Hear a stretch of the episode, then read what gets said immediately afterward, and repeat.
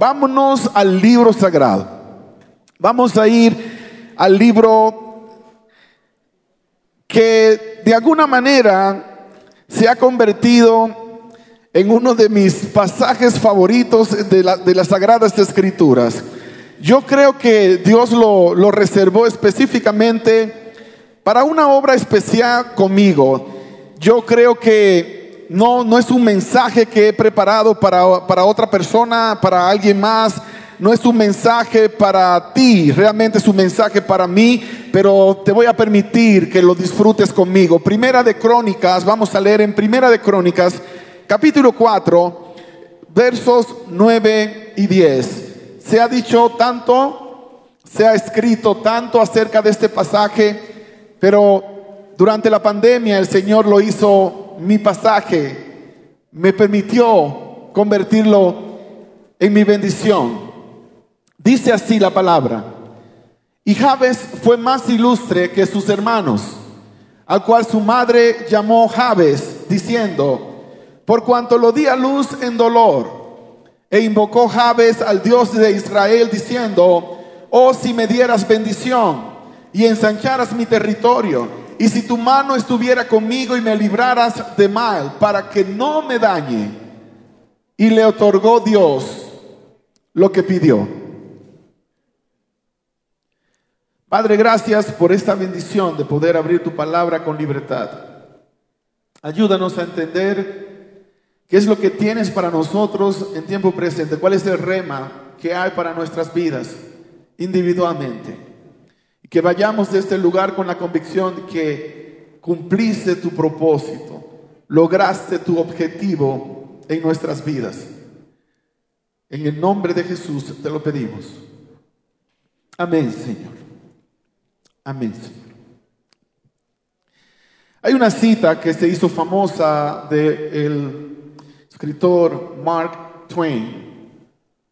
Y él hablaba acerca de los dos momentos más importantes de la vida de una persona. Y él dice que el primero obviamente es el momento cuando esa persona nació. Y el segundo es cuando supo para qué nació.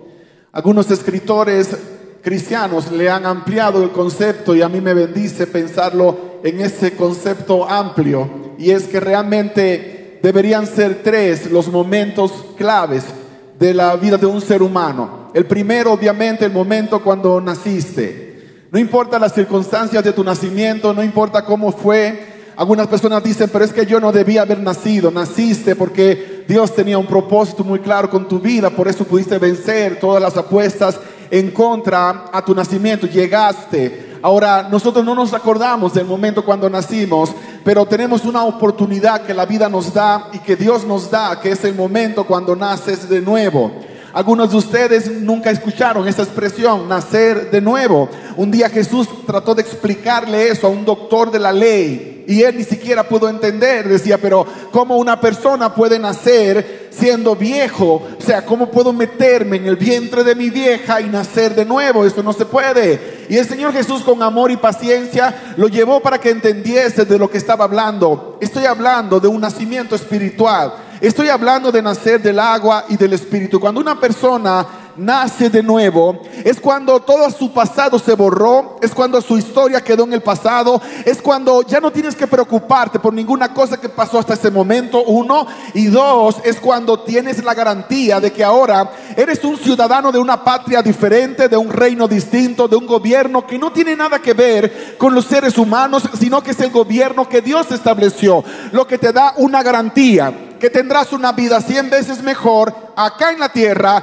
y luego cuando el Señor decida que es el momento de la gran reunión, entonces la eternidad. Dos cosas que nadie más te puede garantizar. Nadie te puede ofrecer una vida cien veces mejor acá. Ni el matrimonio, ni el trabajo, ni siquiera la religión. Solamente Dios puede garantizar y puede honrar un convenio como ese. Así que el momento cuando naces de nuevo es un momento clave en la vida del ser humano, en tu vida, los que ya nacieron de nuevo, los que tuvimos el privilegio, podemos dar testimonio de que es así. Ahora, los que todavía no lo han hecho, entonces tienen una oportunidad para probar algo que nunca probaron, pero que te garantizamos que no te va a fallar. Algo que nadie te puede ofrecer fuera de Dios, pero que cuando lo recibes te garantiza que toda tu historia cambia de color, sin importar el proceso que vas a tener que seguir caminando, sin importar las pruebas que van a venir, porque ahora tienes una garantía y es que vas a llegar al lugar para el cual Dios te llamó. Vas a ser más que vencedor en Cristo Jesús. Vas a ser más que vencedora en Cristo Jesús. Y esa es una promesa que nadie te puede hacer en este mundo. Ningún ser humano, ningún gobierno, ningún presidente, ningún sistema te lo puede garantizar, pero Dios lo puede hacer. Y el tercer elemento es el elemento que literalmente está conectado con el segundo. Cuando descubres para qué naciste, cuál es tu propósito en la vida. No puedes vivir la vida como si fueras el pasajero de un auto que no sabes para dónde va. Todo barco que sale de un puerto tiene un punto para dónde va a llegar. Todo avión que despega tiene una ruta, un lugar para dónde va. Pero no puedes ser un ser humano que va por la vida pero no sabes para dónde va. Bueno, nací, pero la verdad que ni sé para qué nací. Nací por un momento de avivamiento y celebración de mis padres y de repente llegué a la vida y jamás me enteré por qué fue que nací. Y llegó el momento de morir y lo más doloroso es que ni siquiera sé para qué viví. Ese no es el plan de Dios para ti. Ese no es el propósito de Dios para tu historia. Dios tiene un plan muy claro. Daniel lo decía hace un rato. Yo sé los pensamientos que tengo para contigo. Yo sé el futuro que tengo para contigo. Entonces, si yo quiero saber cuál es el propósito de mi historia, le voy a preguntar al que me trajo. Le voy a preguntar al que me trajo a la vida. Le voy a preguntar al que me dio la oportunidad de existir. Entonces te garantizo que lo vas a encontrar. Y es ahí donde la historia de Javes se convierte en una historia especial. La palabra Jabes se traduce como dolor. El nombre de Jabes es simplemente dolor. Y eso es algo que me llamó la atención porque decía, en mi barrio, por lo menos en mi ciudad, en mi país, no conozco un solo hombre que se llame dolor. Conozco mujeres que se llaman Dolores, pero un hombre llamado Dolor no lo había conocido. Ahora, el otro elemento que me parece una injusticia de la historia es que dice que le pusieron como nombre Javes porque con dolor la mamá lo trajo a la vida. A ver acá, ¿quién nació sin que la mamá tuviese que tener dolor? ¿Quién nació sin que la vieja tuviera que sufrir al traerte a la vida? Bueno, pastor, pero hoy existen partos sin dolor. Yo no sé quién se inventó esa mentira, pero aún esos que son sin dolor, donde te dan la inyección para que no te duela, pregúntele a mi esposa si duele o no duele. Y no solamente duele el día que lo trajiste, todavía hoy, seis años después del chino, mi esposa dice, no me puedo acostar boca abajo cómoda. ¿Por qué? Por la inyección que me pusieron. Seis años después y el cabezón duele todavía. Así que no es un caso extraordinario, no es un caso especial que la mujer tenga dolor. En aquella época no habían anestesias, así que todos venían con dolor. Pero por lo que dice la Biblia, algo fuera de lo común sucedió con Javes. El dolor a lo mejor no era un dolor físico.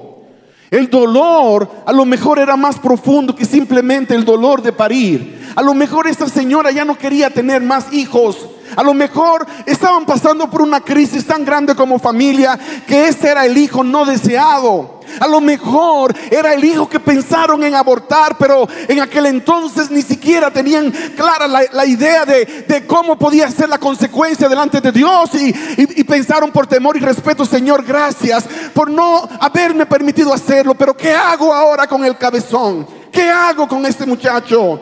Hay tanta gente que tú conoces que renunció al privilegio de ser padre o madre y que han pagado las consecuencias todas sus vidas porque el enemigo trabajó para que sus conciencias nunca les diesen paz y que desgraciadamente todavía hoy, aún fueron perdonados por Dios, siguen sufriendo las consecuencias de una mala decisión. Esa mujer por lo menos tuvo el valor de traerlo a la vida, aunque con el dolor de no saber qué iba a hacer con el muchacho. Pero este muchacho que tenía la marca del fracaso cuando nació, el Señor de alguna manera lo encontró. Encontró un espacio en su corazón, no porque tuvo un preferido, sino porque fue el que lo buscó. Y él buscó al Dios de Israel. Lo que nos da a entender que a lo mejor ni siquiera era de descendencia israelita, pero sabía que había un Dios en Israel. Sabía que había un Dios que podía hacer la diferencia. Sabía que había un Dios que podía cambiar corazones. Sabía que había un Dios que podía transformar vidas. Y se atrevió a buscarlo. Se atrevió a darle una oportunidad. Y la palabra dice que Dios escuchó la oración de Jabes. Es, es un atrevido el Jabes. Le dijo, Señor, quítame la estampa que me pusieron en el momento de mi nacimiento. Señor, cancela toda maldición generacional en este momento. Dame una oportunidad de una vida nueva. Ensancha mi territorio, que pueda triunfar y que el mal no me dañe. La palabra dice que Dios le concedió lo que él había pedido. Esa, esa, es, esa es la parte de la historia que conmueve hasta lo más profundo de mi corazón. ¿Qué clase de maravilloso Dios es el Dios nuestro? Que puede ver a una persona que viene con una maldición generacional desde sus antepasados, viene cargando y llega el momento cuando todos le dicen, no lo vas a lograr, jamás vas a llegar, nunca vas a salir de la esclavitud en la que estás. Y de repente ese muchacho levanta sus ojos como el salmista dice, levanté mis ojos a los montes. Él levantó sus ojos y vio que la salvación no estaba en el monte Sión. Vio que la salvación no estaba en el monte Oreb. Vio que la salvación no estaba ni siquiera en el monte literal del Gólgota. Entendió que la salvación estaba en el Dios Todopoderoso, en el que estaba en la cruz del Calvario, que desde antes de la fundación del mundo había sido sacrificado. Y eso le cambió la historia. Y esa es la buena noticia. Que importa de dónde viniste, no importa cuál ha sido tu historia, hoy en este lugar Dios la puede cambiar para siempre y la cambiará. Todo lo que necesita es una oportunidad.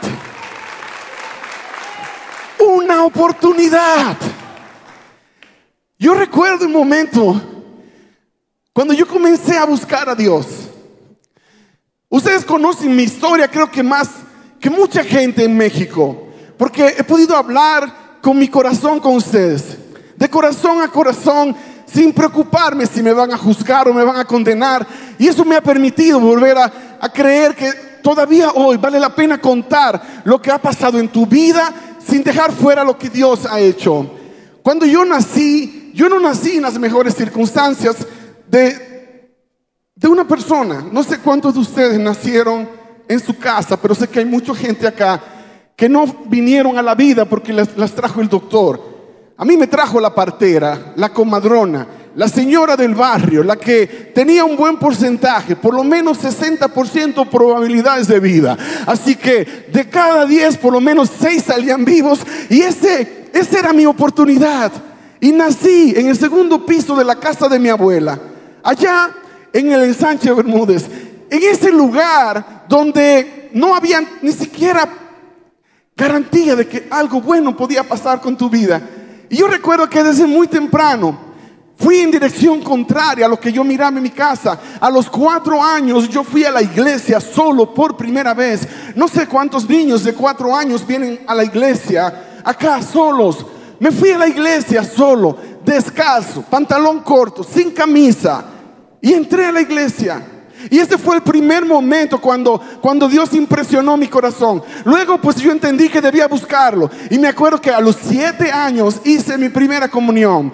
Si compartimos esa fotografía muchachos, de esa, de esa imagen, ese soy yo cuando hice mi primera comunión. Ven que era rubio y guapo, ya no, ya no me queda lo rubio, pero sí lo guapo, dice mi esposa. Pero en ese momento, en ese momento, yo, yo pensé que había comenzado la historia de mi vida en la forma correcta. Pero fueron apenas mis primeros pasos. Yo recuerdo andar buscando lugares de oración. A los nueve años yo era el monaguillo de la parroquia. Hasta los once años buscando. De los 11 a los 13 iba a la iglesia, pero ya no servía como el monaguillo. Y fue a los 13 cuando de repente algo comenzó a cambiar, algo comenzó a llevar en dirección contraria mi vida. Pero ¿qué pasa? Yo también nací en dolor. Mi nombre a lo mejor debió haber sido dolor. Porque si miras la familia que Dios me dio, mi papá, mi mamá, si miras la siguiente imagen que tenemos, muchachos, me la pueden presentar. Cuando miras a, a tus viejos, cuando miras, él es mi papá, que ya el Señor lo llamó en el año 2006, ella, mi mamá, que en el año 2004 también partió.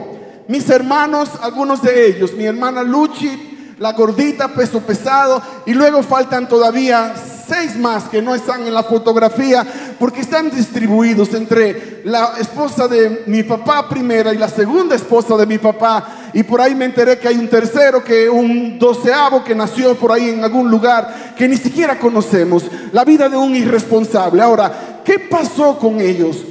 Que ellos no estuvieron. Ellos no estuvieron. Mi mamá me trajo a la vida, pero me tiró. Daniel me preguntaba en el avión, ¿con quién te criaste, Richard? ¿Con quién viviste? Le dije, con mis abuelos. Crecí con mis abuelos. Y esa fue mi historia. Crecí con mis abuelos. Y algunos de ustedes recuerdan la historia de mi abuela, esa mujer santa, maravillosa. Pero lo opuesto era mi abuelo, el monstruo que, que casi acabó con las vidas nuestras. Que nos llevó, nos llevó a un punto de tanto odio que mi hermano John, que es uno de los que apareció en la fotografía, el más pequeño, apenas hace un mes estábamos en Cancún, yo lo invité para que me acompañara a unas conferencias y él me dijo, pero es que no lo puedo perdonar, no lo puedo perdonar, Richard. Él tiene 40 años y no lo puede perdonar, no puedo. Le dije, a mí me tomó una vida perdonarlo. Pero dice, pero tú estás cerca de Dios. Yo no, no puedo. Hay heridas que son tan grandes que toman toda una vida sanar. Pero no se pueden sanar con tratamientos psicológicos o psiquiátricos. Hay, hay gente que busca en los lugares equivocados y por eso no han podido superar. Solamente Dios puede sanar, solamente Dios puede transformar, solamente Dios puede cambiar tus circunstancias, solamente Dios puede ponerte en un punto de tu vida que vas a mirar al pasado y vas a decir, wow, a pesar de todo eso salí adelante, a pesar de todo eso lo logré, porque un día le di una oportunidad al único, al verdadero, al genuino, al médico de los médicos, al que sana de adentro hacia afuera, al que transforma hasta lo más profundo del ser. Ese día cambió todo. Ese día cambió tu historia. Ese día cambia la historia. Pero pastor, yo ya le entregué mi vida a Dios y ha pasado un tiempo y he ido a los retiros, pero todavía estoy batallando. Yo quiero que entiendas esto, que no es falta de poder de Dios.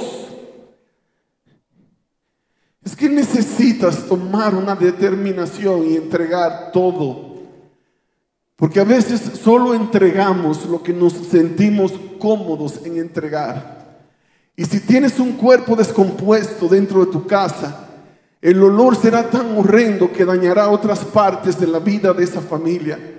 Tienes que entregar, no parcialmente, sino absolutamente. Necesitas ponerte en el lugar donde Dios puede hacer ese milagro que tú estás buscando, posicionarte. Cuando te pones en el lugar donde Dios puede obrar, entonces Dios hará todo lo que tú necesitas. El problema es que nosotros queremos solamente pasar tiempo cuando nos conviene a veces, tiempo cuando nos sobra, pero no estamos determinados a decir, yo voy a vivir totalmente sumergido en la presencia de Dios, 24 horas al día, 7 días a la semana. Pero pastor, ¿cómo se hace eso? Hay que trabajar. ¿Y quién dijo que a Dios no le gusta ir a tu trabajo? Pastor, ¿cómo se hace eso? Hay que ir a la escuela. ¿Y quién dijo que a Dios no le gusta acompañarte en el salón de clases? Él es omnipresente, puede estar contigo en todas partes. Lo, horrible de la historia humana es que buscamos a Dios por momentos y temporadas. Oh Señor, gracias por este día tan bueno que me has dado. Te veo esta noche cuando regreses del trabajo. ¿Por qué no te lo llevaste? ¿Por qué no, no lo invitaste, Señor? Vámonos para el trabajo. Él hubiese estado feliz de irse contigo. Y cuando ibas en tu auto o te montaste en el tren o en el autobús y vino esa persona amargada de la vida y quiso hacerte el día amargo, pudiste responder diferente porque el Señor estaba contigo. Ah, eh, Señor, ¿qué hacemos con estos cabezones? Y él dice, tranquilo, yo también lo amo. El, el problema con él es que tiene tantas heridas, así que no tiene nada que ver contigo, Richard el problema es con Él y Él va en su tiempo poder sanar, pero por ahora soportalo. No sé si conoces gente que no puedes soportar, gente que tú dices, no puedo soportar a esa persona. Quiero que entiendas que es tu deber soportar a esas personas. Dios te llamó para tener que amar a esas personas. Y quiero que comprendas esto. Hay gente que se puede aguantar con el carácter horrible que tiene una vida completa. Tú los puedes aguantar 30 minutos. Así que no es la gran cosa. Es apenas una oportunidad para que tú también seas una influencia de bien. Ahora, ¿quién puede soportar esas cosas? El que camina con el Señor. ¿Quién puede lidiar con esas temporadas difíciles de la vida? El que camina con el Señor. ¿Quién puede pasar por la pandemia del COVID-19 y decir, yo todavía sigo creyendo que Dios es maravilloso, el que caminaba con Dios antes de la pandemia, porque la pandemia no le robó la fe a ninguna persona. El que dice que no la tiene hoy es porque no la tuvo antes de. La realidad es que es un asunto de relación. Javes cambió su historia porque se relacionó con Dios. Se hicieron amigos amigos. Yo quiero que mis hijos amen a Dios de tal manera que no importa lo que les va a pasar en el futuro, nada los va a mover de allí. Nada los va a mover. Yo experimenté desde muy pequeño abusos físicos, abusos sexuales, desde muy pequeño cosas horribles, porque a veces decimos, bueno, pero abusar sexualmente a una persona es una cosa, pero cuando a un niño, a un niño de nueve años, lo sientas a ver pornografía en un televisor con adultos, es el abuso sexual más horrible que le puedes hacer a una criatura. Es la cosa más horrenda que puedes hacer en una mente pura de un chico. El ambiente en el que creciste a lo mejor no fue el mejor y te preparó para fracasar en todas las áreas de la vida. Pero te tengo una noticia de parte del Señor. La gracia maravillosa, el poder del Dios de lo alto es tan grande que puede borrar, sanar y desaparecer completamente de tu vida lo que viviste hasta acá y comenzar una nueva historia, una página en blanco para que se escriba otra historia. Pero ya no más tú escribiendo la historia. Ahora la escribirá el Dios Todopoderoso con esa tinta gloriosa, esa tinta maravillosa, la que salió de la cruz del Calvario. Es esa, la que nadie puede borrar. Ese es el detergente, el único detergente en el universo, capaz de borrar todo lo que hay que borrar. Y eso es lo que Dios quiere hacer contigo. Eso es lo que Dios quiere hacer conmigo. Tú que apenas has estado caminando con Dios, comenzaste tu caminar con Dios, pero no te has atrevido a comprometer tu vida con Dios. Pastor, hace años que yo comencé, pero por alguna razón no puedo. No puedo comprometerme. Yo sé le has dado tantas oportunidades a tantas personas y todos te han fallado. Entonces cuando piensas en oportunidad, piensas, me van a fallar otra vez. Yo te puedo fallar, pero Dios nunca te fallará. Yo te puedo defraudar, pero Dios nunca te va a defraudar. Y yo no te estoy invitando hoy a que me des una oportunidad. Te estoy invitando a que le des a Dios una oportunidad. ¿Y sabes qué es lo maravilloso del Evangelio? Lo grandioso del plan de salvación. Es que deberíamos ser nosotros, nosotros los que pidamos a Dios una oportunidad.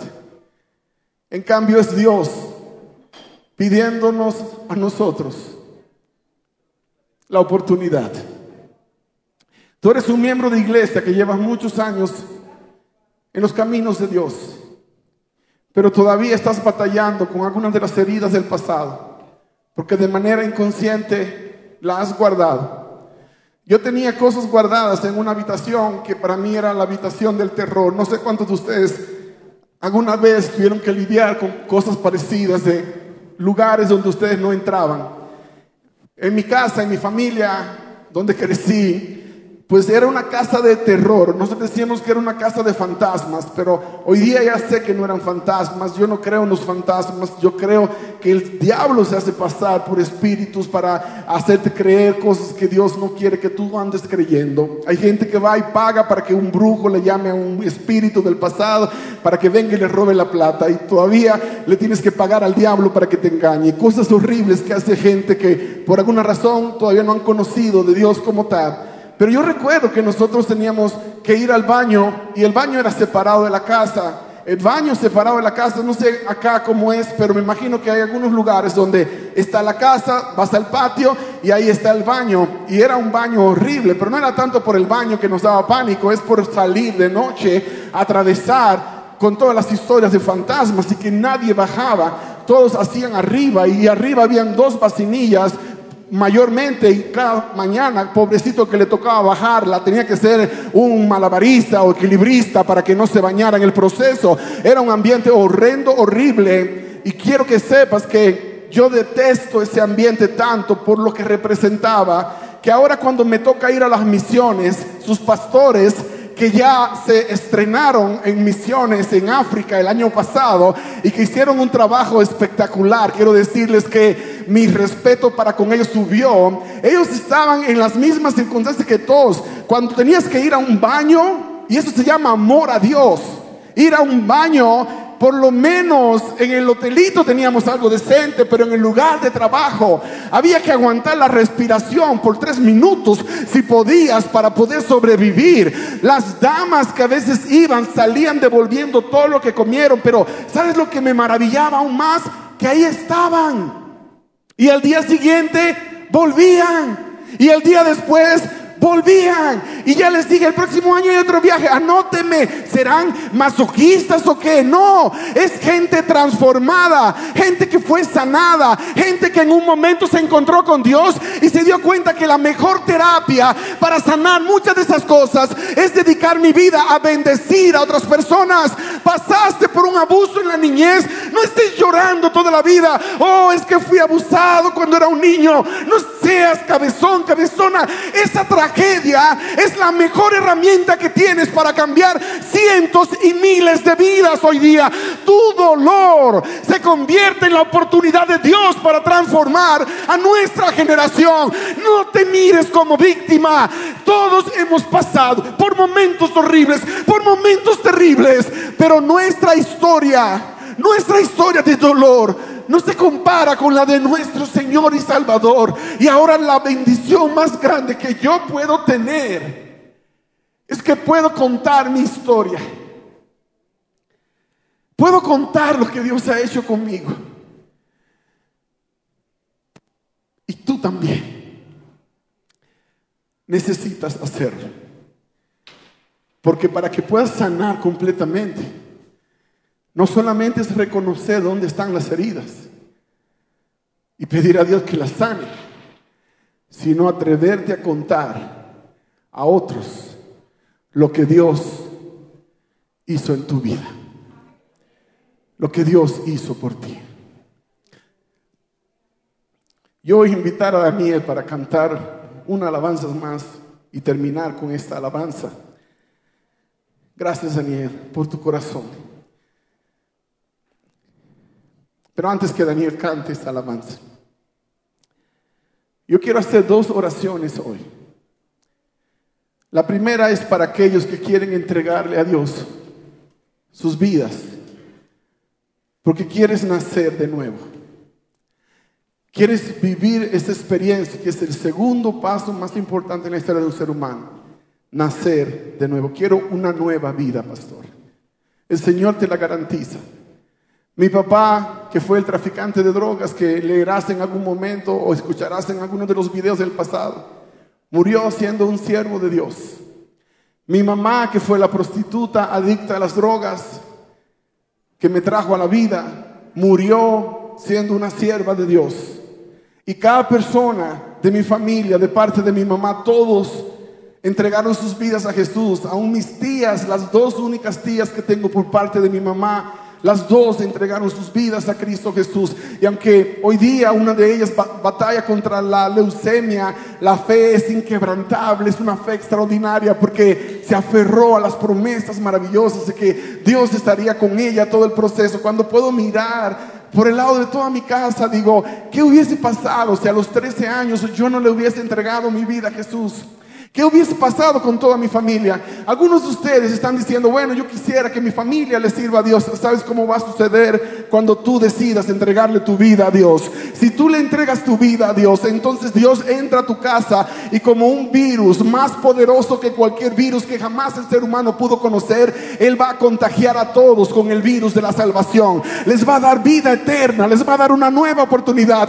Pero tú eres la persona que Dios escogió para que eso suceda. Por eso estás aquí en esta hora. Por eso estás mirando a través de la internet en este momento. Por eso estás escuchando esta palabra. Porque esta es la hora, este es el momento, esta es la oportunidad. Y lo único que tienes que hacer es decirle, Señor, aquí estoy. Aquí estoy, Señor. Ya no voy a correr más. Quiero hacer la misma oración que hizo Javes aquel día. Líbrame del mal para que no me dañe más. Ensancha mi territorio. Cambia mi vida. Y si tú quieres que Dios haga eso hoy en este lugar, solo levanta tu mano ahí donde estás. Yo quiero hacer esta oración por ti. Bendito sea el nombre de Jesús. Que Dios te bendiga, que Dios te bendiga, que Dios te guarde. Que Dios te bendiga, que Dios te bendiga. Dios les bendiga. Algunos de ustedes entregaron sus vidas a Jesús en el pasado. Pueden bajar sus manos en este momento.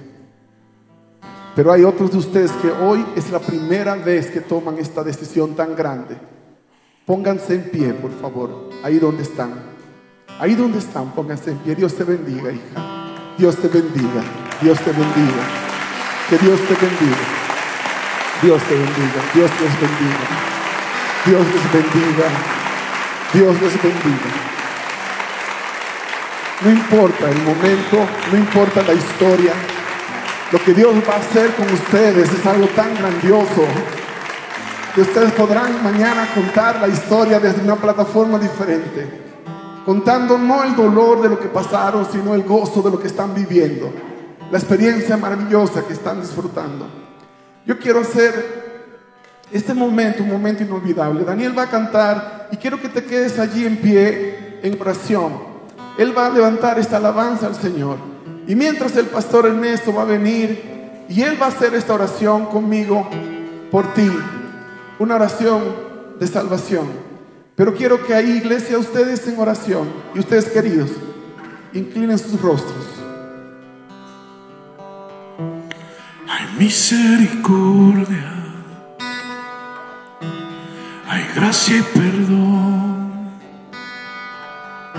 En los brazos del Padre encuentro paz y redención. No puedo callarme, echas fuera el temor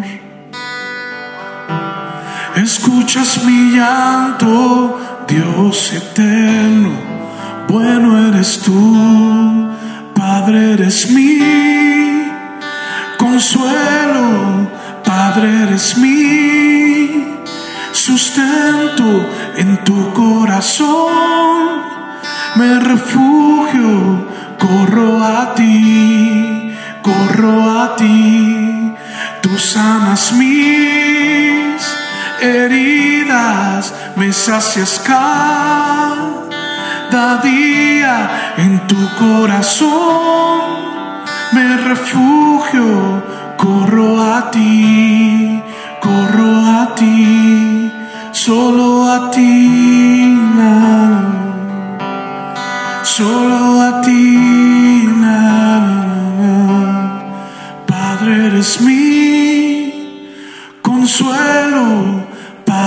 mi sustento en tu corazón, me refugio, corro a ti, corro a ti, tú sanas mis heridas, me sacias cada día en tu corazón, me refugio, corro a ti, corro a ti, solo a ti.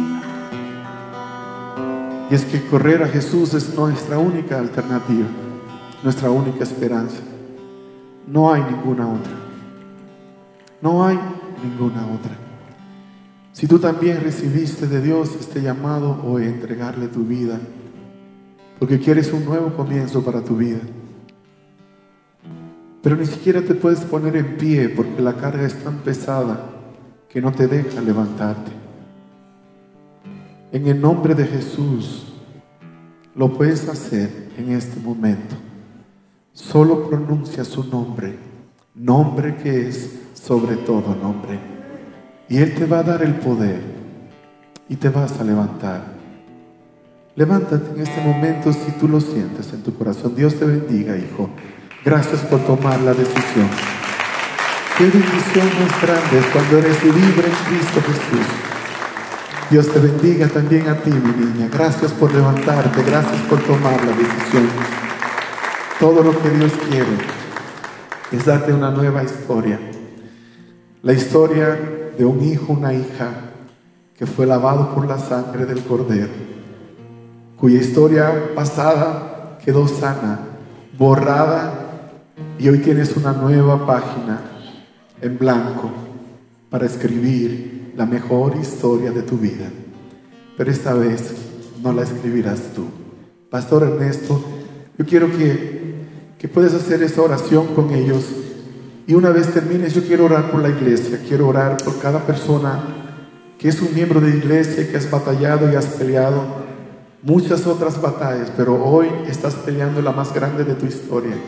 Yo quiero que sepas que tienes el respaldo de Dios. Amén. Pues yo quiero que podamos hoy orar y todas las personas que se han puesto de pie, déjame decirte que Dios te ama y Dios quiere cambiar tu historia y lo que yo quiero hacer es ayudarte a que tú puedas dejar y permitir que Jesús tome el control de tu vida.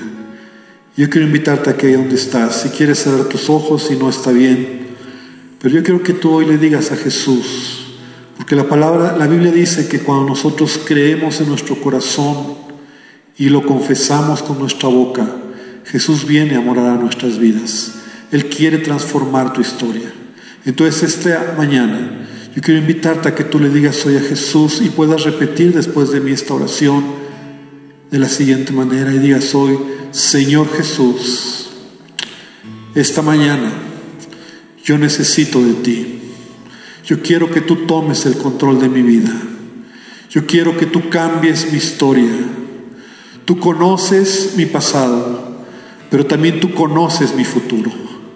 Y hoy te pido que me perdones por todas mis malas decisiones, que me perdones por todo pecado. Y hoy te reconozco como mi Señor y mi Salvador. Y te pido que tomes el control. Y te pido que tú me ayudes a caminar en esta vida. Señor, sana toda herida, sana toda dolencia, sana toda ansiedad, sana todo temor.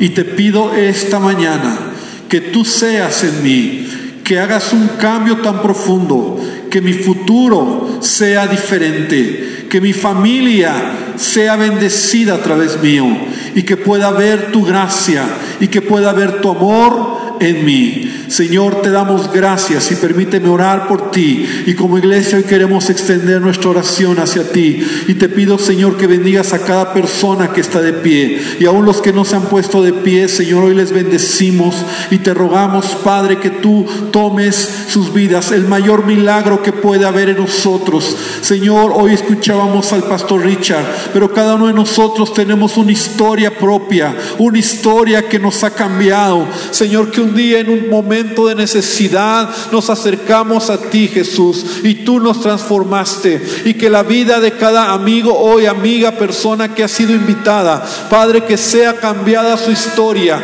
Oramos porque tu presencia sea sobre ellos, que traiga sobre sus cuerpos fortaleza, sanidad. Oramos, Señor, por libertad. Oramos, Padre, porque tú seas en ellos. Y gracias, Jesucristo, por este momento y te bendecimos en el nombre poderoso de Jesús. Amén y amén, Señor. Gloria al Señor. Que Dios te bendiga. Da un aplauso fuerte a nuestro Dios. Y nos alegra mucho la decisión que tú has tomado esta, esta mañana.